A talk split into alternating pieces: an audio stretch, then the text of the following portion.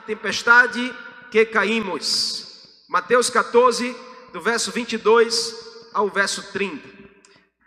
Esta tempestade, ela vem para testar a nossa fé. A tempestade que nós atraímos, ela vem para testar a nossa obediência.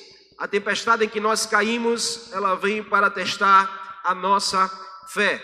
E como a gente tem dito, tempestade fala de aflições. Não estamos falando aqui de uma forma literal, de um tempo de muita chuva, muito vento, mas de uma forma espiritual na nossa vida. As aflições da vida, as aflições do caminho. E nós sabemos que existem tempestades em que somos, é, elas são provocadas na nossa direção por outras pessoas. E é exatamente sobre esse contexto que a gente quer nessa noite meditar, pensar e aprender com o Senhor.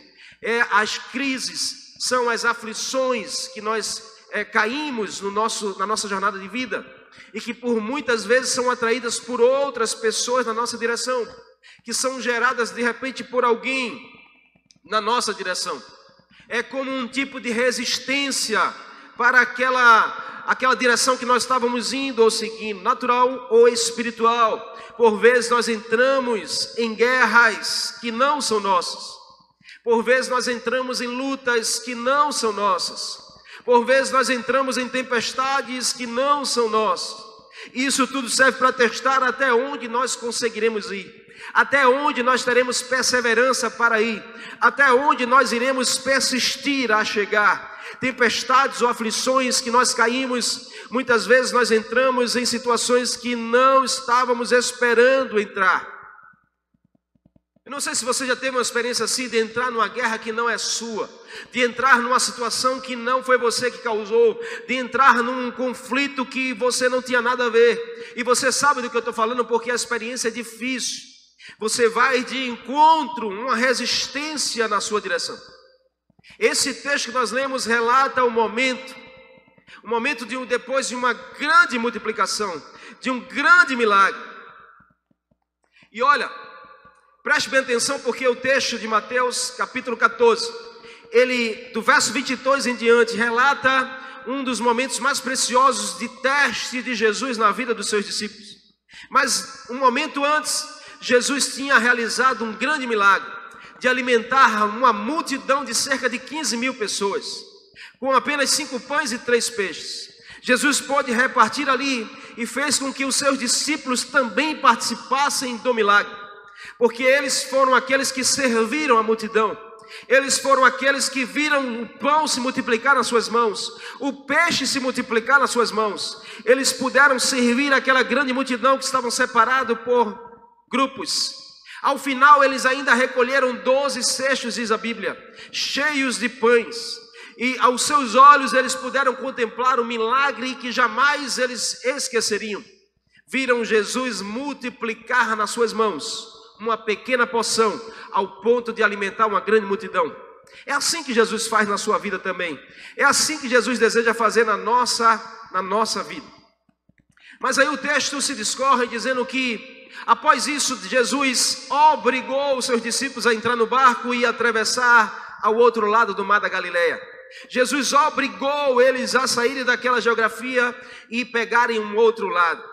E enquanto isso, Jesus despediu a grande multidão de 15 mil pessoas para irem para suas casas. Ao despedir, a Bíblia diz que Jesus sobe no monte para orar. Ficar só era uma das especialidades de Jesus, para orar ao Pai. E ali naquele monte, possivelmente no Monte das Oliveiras, ele tinha uma visão de toda, uma visão panorâmica de toda a situação. E aí Jesus sobe ao monte para orar, os discípulos eles saem. A Bíblia diz que era o cair do dia. Então era mais ou menos cinco para seis horas da noite. Os discípulos entram nos barcos e saem atravessando o mar da Galiléia. Mas aí a Bíblia diz que ao chegar da madrugada, Jesus orando, ele observou que os, os discípulos estavam enfrentando uma aflição. E aí é onde eu quero com você pensar sobre isso, sobre a tempestade que a gente cai sobre as guerras que a gente cai no meio delas sem estar esperando por elas, sobre lutas que nós entramos que não são nossas. E aí, quando a gente está no meio, agora a gente vai precisar resolver, a gente vai precisar encontrar uma saída. Então, esse texto aqui ele é muito preciso porque No verso 22 diz que Jesus obrigou seus discípulos a entrar e atravessar o mar da Galileia. Vão para o outro lado, foi a palavra de Jesus. Essa expressão nos mostra que eles foram enviados a um destino. Porém, no meio do caminho, uma força contrária se levanta. Preste atenção nesse detalhe importante.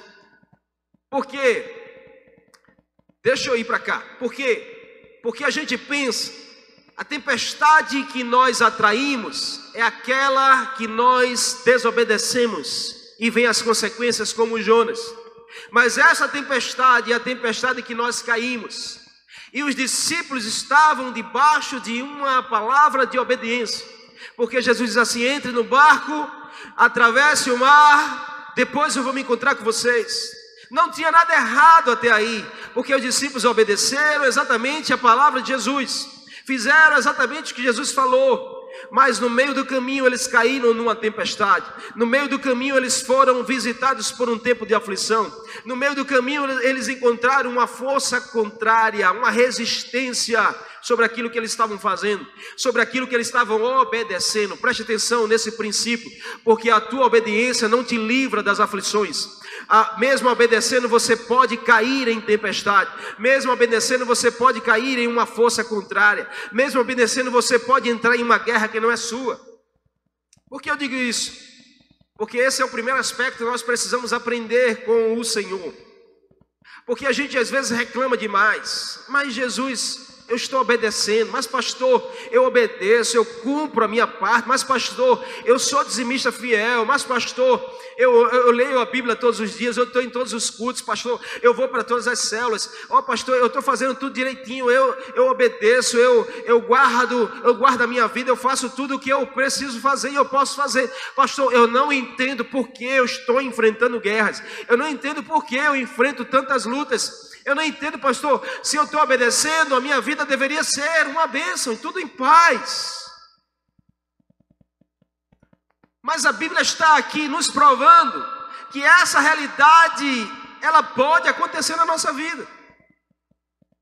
Mesmo na obediência, nós podemos enfrentar dificuldades. Mesmo cumprindo princípios, nós podemos enfrentar sim dificuldades. Essa é uma realidade espiritual para a nossa vida, a gente precisa entender isso, porque entendendo isso, nós vamos estar muito mais fortes para superar as tempestades, para atravessar as aflições, para vencer as resistências, os ventos contrários. Mesmo na obediência, nós podemos enfrentar dificuldades. Guarde isso no seu coração.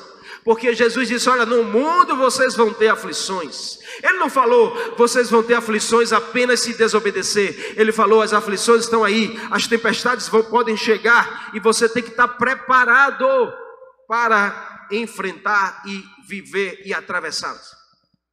Nós já falamos aqui sobre essas verdades. O que, que a gente precisa saber? Que as tempestades elas virão, que existem tipos diferentes e que nós precisamos aprender a lidar com elas. Essa é uma verdade para a sua vida hoje. Eu não sei qual é o contexto da sua história, eu não sei quais são os dias que você está vivendo, qual é a situação da sua casa, mas eu sei que Jesus quer te ensinar nessa noite a você vencer, a você superar. E olha, e essa é uma realidade. Muitos argumentam: eu estou na benção, eu vivo obedecendo, eu vivo fazendo o que o Senhor diz, eu sou fiel. Eu me lembro muito bem em um tempo em que nós vivemos grandes dificuldades. O começo do nosso casamento foi os dias mais difíceis que nós vivemos, eu e a pastora. Sem recursos financeiros, sem filhos que nós desejávamos, sem casa para morar, a gente teve que morar na casa da mãe dela. Nós tivemos que, é, a gente não tinha recursos financeiros, a gente não tinha o que a gente desejava, mas a gente tinha fé no nosso coração. Isso foi o que nos ensinou a sair das aflições. Isso foi o que nos fortaleceu a continuar crendo e esperando que dias melhores estavam por vir. E a fé nos fez ver aquilo que os nossos olhos não estavam enxergando ainda. E ao vermos o mundo espiritual, a gente consegue profetizar no mundo espiritual novos céus e novas terras, uma nova realidade sobre a nossa vida. Sabe, eu gosto de pensar no exemplo. Quando a gente fala, quando nós falamos sobre essa realidade de a obediência não nos livra de nós cairmos em aflições e em tempestades.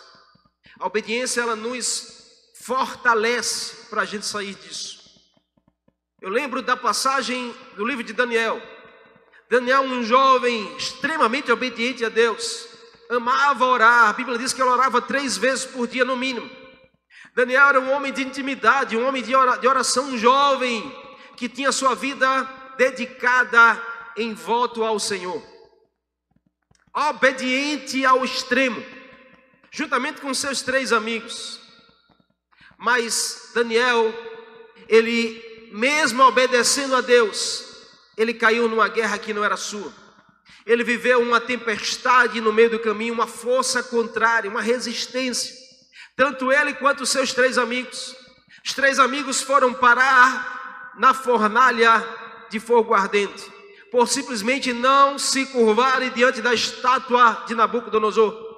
Quando todos deveriam se baixar e se prostrar, os três ficaram de pé, e mesmo obedecendo a Deus, eles caíram no meio de uma grande aflição. Daniel, a, a, o, o, decreto era: ninguém pode orar a Deus. Daniel foi pego orando ao Senhor de joelhos no seu quarto, foi jogado na cova dos leões mesmo obedecendo a Deus, enfrentou uma tempestade, uma aflição. Mesmo obedecendo a Deus, caiu no meio de uma guerra que não era sua. Mas a fé desses jovens fizeram com que Deus realizasse algo sobrenatural. O milagre aconteceu, a provisão de Deus foi com eles. O Senhor estava presente, assim como Ele está com você também nessa noite para te livrar, seja da cova dos leões, seja da fornalha ardente. Deus estará com você em todos os momentos. Creia nisso. Creia nesse princípio que te fará sair da tempestade sem se afogar nela. Uau! O que, que nós encontramos aqui? O texto diz que depois de algumas horas orando, Jesus avista os discípulos remando, remando no meio do mar da Galileia, vendo que eles estavam lutando contra o vento contrário. A Bíblia diz que eles estavam lutando contra um vento contrário. Estavam lá resistentes. Sabe, o vento era contra ao destino que Deus tinha para eles. O vento era contra a palavra de Jesus para eles. O vento era contra a missão que eles tinham que cumprir. Assim também é sobre a nossa vida. O vento vem contra o vento do mundo, o vento do inimigo é contrário à palavra de Deus na nossa vida a missão que Jesus nos confiou, o destino que Deus tem para mim para você, mas você precisa resistir, você não pode desistir, você não pode largar o barco no meio do caminho. A Bíblia diz que eles saíram ao entardecer, era cerca de mais ou menos seis horas da noite, o que a Bíblia chama de quarta vigília. Primeira vigília, desculpa, seis horas da noite. Porque essa expressão vigília é a cada três horas. A primeira vigília é seis da noite. A segunda é nove da noite. A terceira é de meia-noite. A quarta é de três da manhã. Eles saíram na primeira vigília, cerca de seis horas. Entraram nos barcos e começaram a rimar. A Bíblia diz que quando é a quarta vigília, Jesus avista os discípulos no meio do mar da Galileia, remando, sem conseguir chegar no destino. Ou seja, quarta vigília era cerca de três da manhã, quatro da manhã. Eles saíram de seis da noite, cerca de nove a onze horas, tentando remar, enfrentando os ventos contrários, a resistência que teimava em fazê-los desistir daquilo que Jesus tinha dito. Uau, eu fico imaginando a cena, nove horas remando, sabe, sem sair do lugar, porque a, as ondas eram fortes, o vento era contrário, nove horas, dez horas remando. O que, que esses homens não enfrentaram e viveram ali? Quando dá a quarta vigília, Jesus ora, olha lá e vê eles lá naquela aflição, no meio daquela tempestade, e aí Jesus resolve ir ao encontro dele.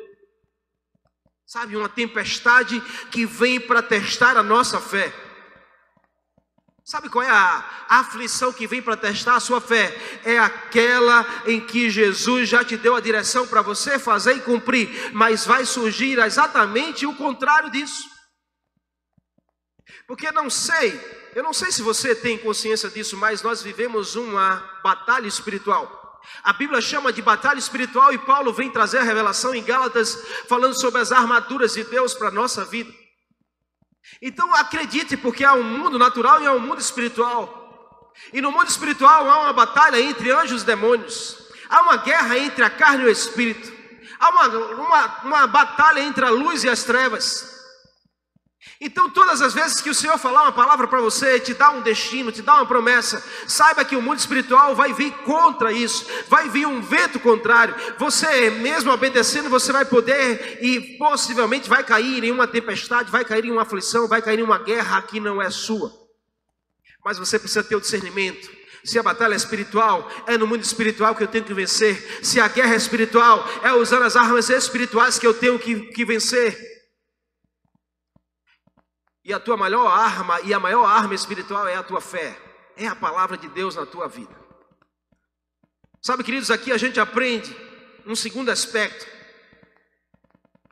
que na tempestade nós despertamos capacidades, nas aflições nós descobrimos habilidades que a gente às vezes nem sabia que tinha. São nos maiores nas maiores crises que você enfrenta, que você descobre as maiores habilidades que você não sabia que tinha.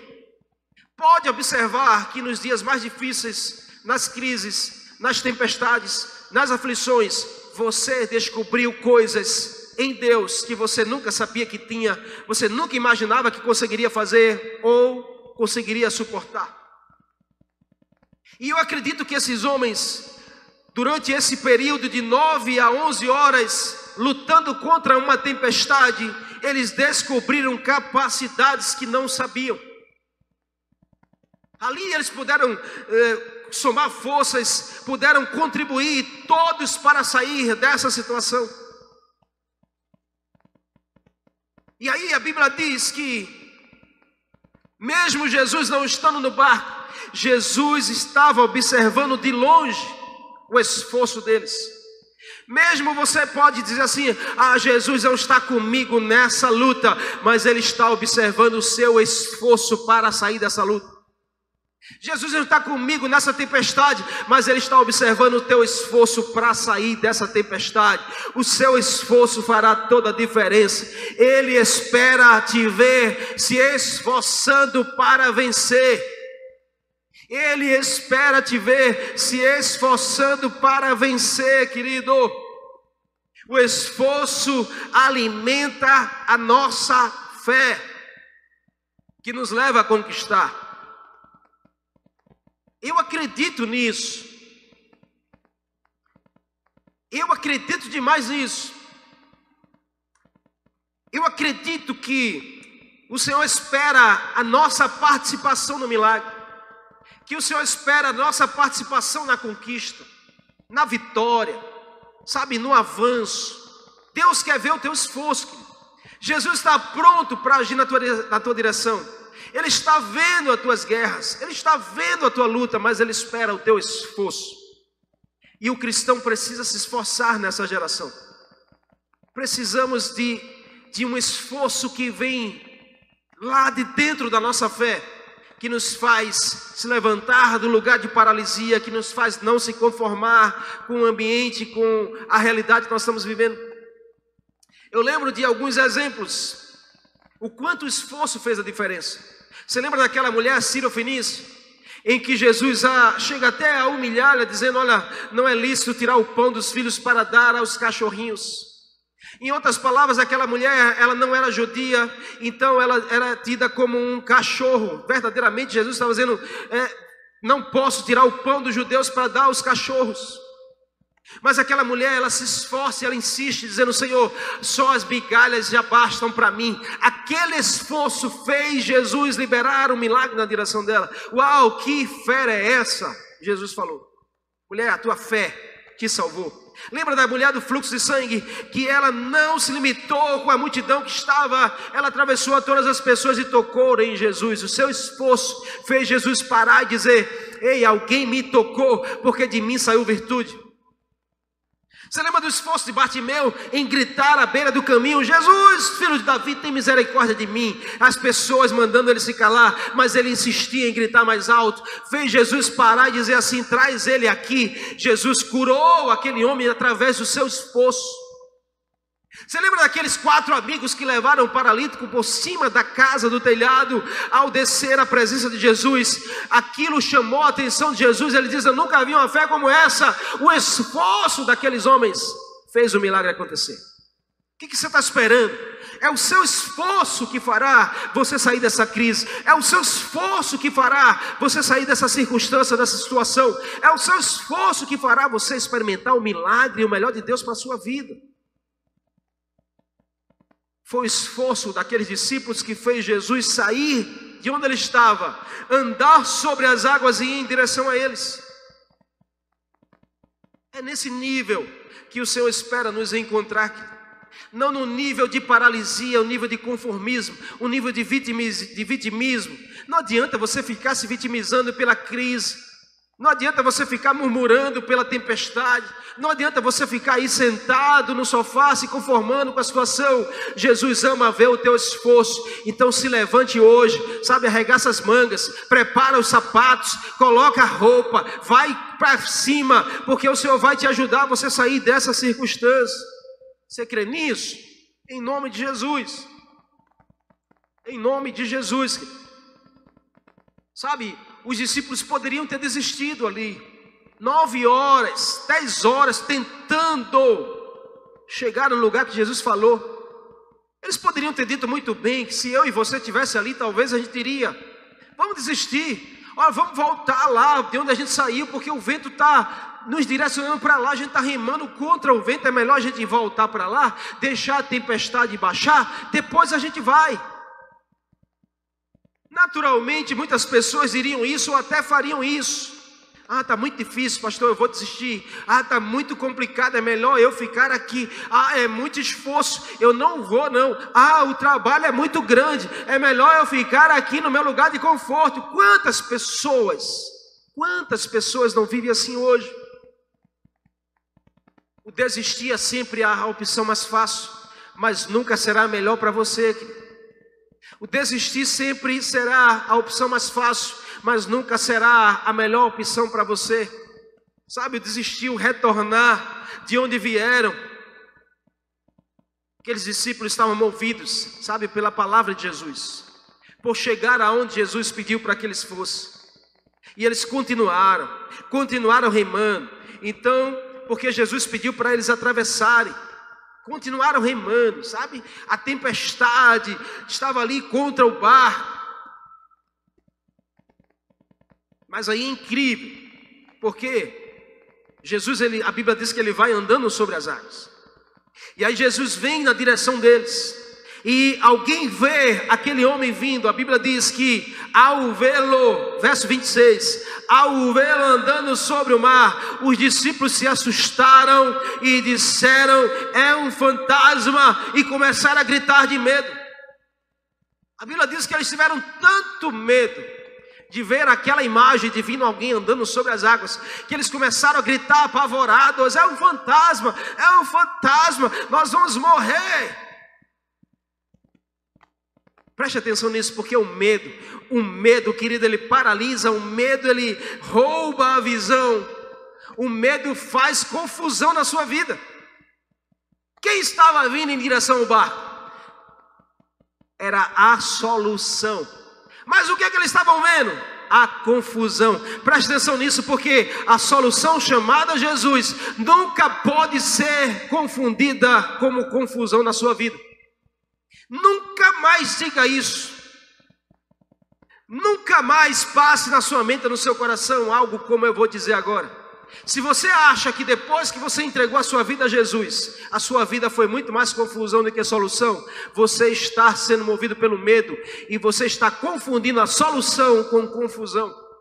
Porque se Jesus chegou, Jesus é a solução para a sua vida. Se Jesus está vindo na sua direção, fica tranquilo, porque vai acontecer o um milagre. Se Jesus está batendo na tua porta, na porta do teu coração, fica tranquilo, porque chegou a solução para você, chegou a paz que você precisava, chegou a alegria que a sua casa precisava, chegou a harmonia, chegou a prosperidade que a sua vida precisava. Agora, nunca confunda a solução com confusão.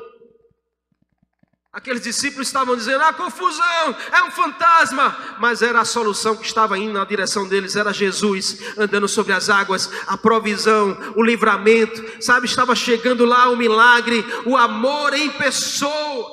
Porque enquanto o medo paralisa, o amor encoraja.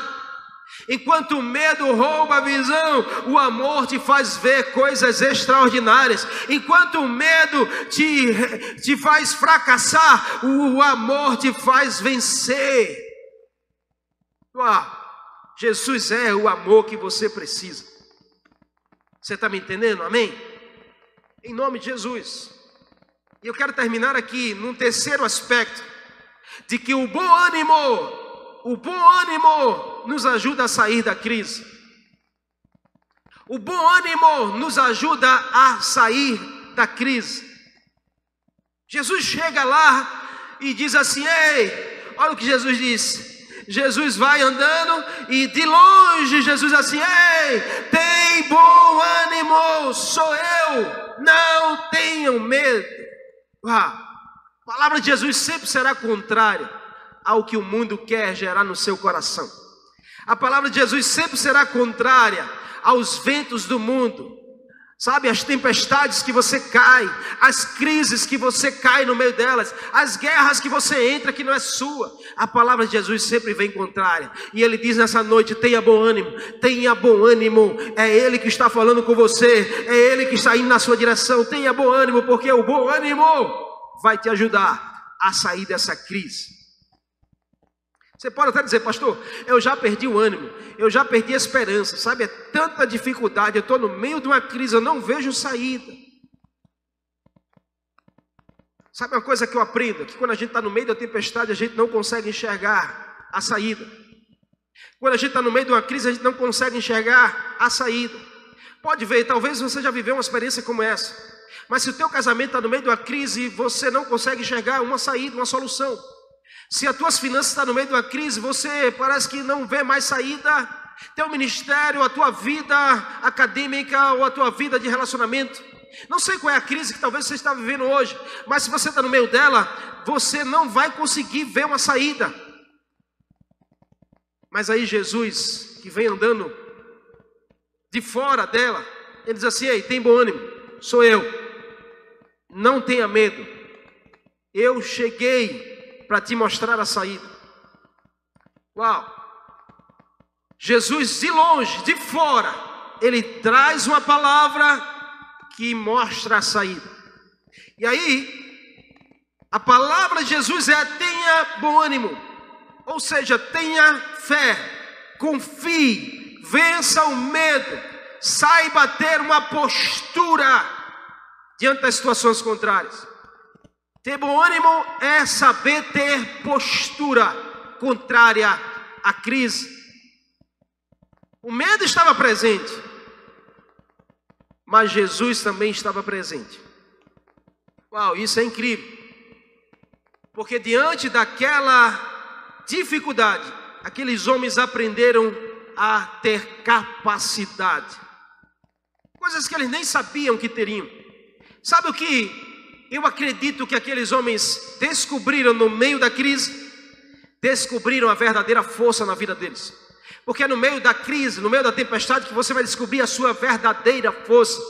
Que a gente acha que tem força demais no nosso braço, a gente acha que tem força demais nas nossas finanças, mas é no meio da crise que a gente descobre a verdadeira força que nos mantém de pé, que está sobre a vida do Senhor na nossa vida. Sabe o que eu acho que eles descobriram também? Que o que vale eles descobriram que vale a pena lutar, que vale a pena a gente se esforçar. No meio da crise que a gente descobre as coisas que valem a pena e coisas que não valem a pena. Eles descobriram também os verdadeiros amigos, porque é no meio das crises, é no meio das dificuldades que a gente descobre aqueles que são os verdadeiros amigos. E eles descobriram também a vontade de Deus, porque é no meio das suas maiores crises que você vai descobrir a maior vontade de Deus para você. E ali Jesus foi, e com a palavra de Jesus, Pedro, ouvindo, respondeu: Senhor, se és tu, manda que eu vá até aí, onde o Senhor está. Uau! O que, que Pedro estava descobrindo? Pedro estava descobrindo o lugar de sair da crise. Pedro estava descobrindo a saída para se livrar dessa tempestade, para se livrar dessa guerra, dessa luta. Pedro estava descobrindo o caminho da vitória. Manda que eu vá até aí, Senhor. Me diz uma palavra e eu vou sair dessa crise. Me diz uma palavra e eu vou sair do meio dessa tempestade. Não importa se as ondas estão grandes, se os mares estão violentos, não importa se os ventos estão fortes, há uma saída, há uma direção, e ela vem do alto para você, ela vem da voz de Jesus para o teu coração. Você precisa ouvir a voz de Jesus, mesmo no meio da crise, mesmo no meio da tempestade.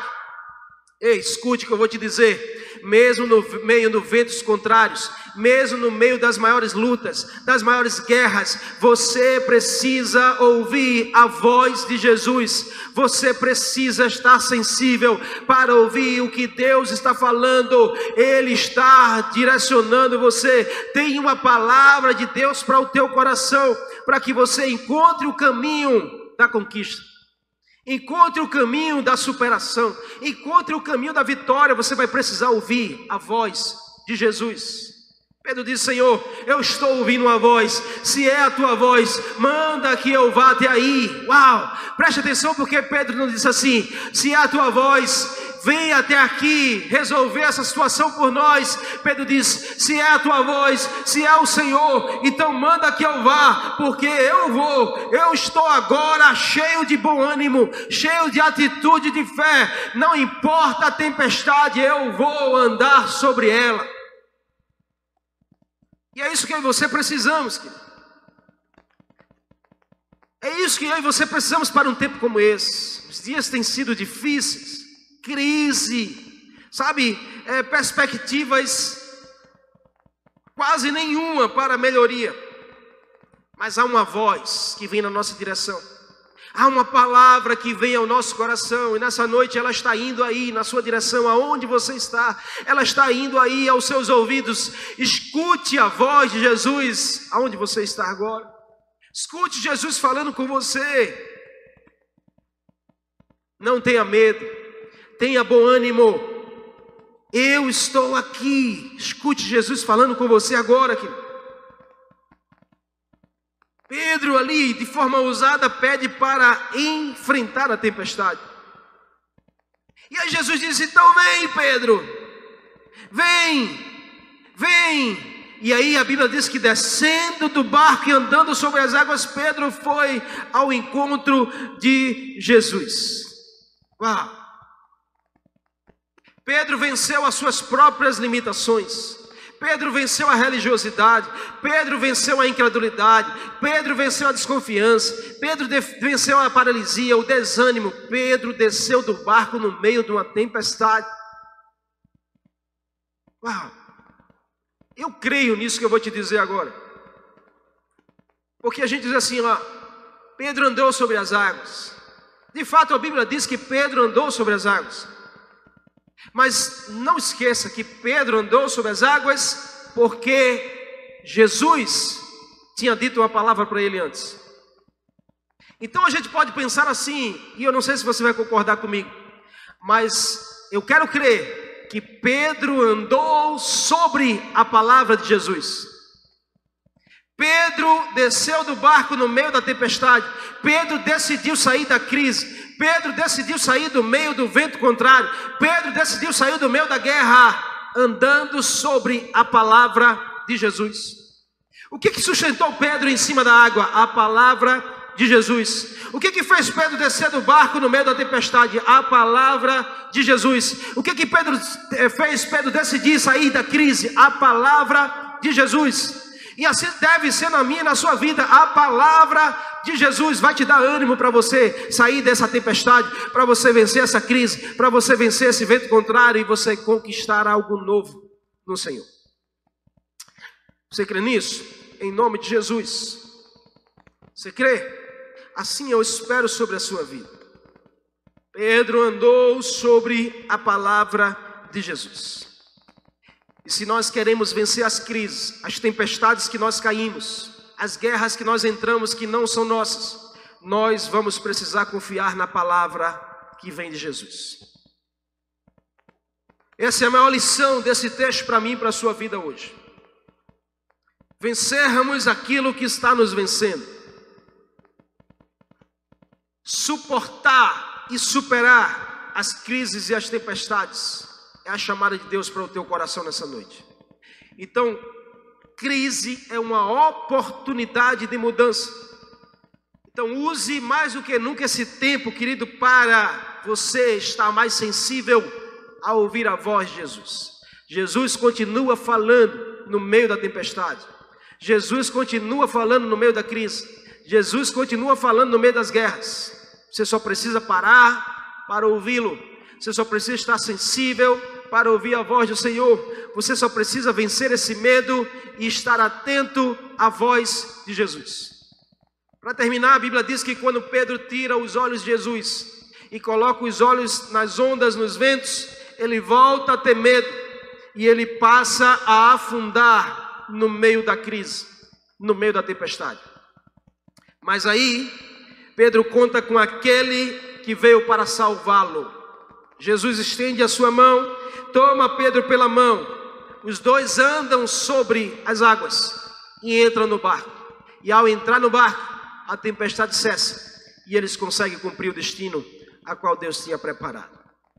Eu quero profetizar sobre a sua vida que não haverá crise, tempestade, dias difíceis, guerras, lutas que vão roubar o destino profético do Senhor para a sua vida. No meio dos seus dias mais difíceis, Escute a voz de Jesus, Ele estará com você para te fazer vencer. Creia nisso, no nome de Jesus.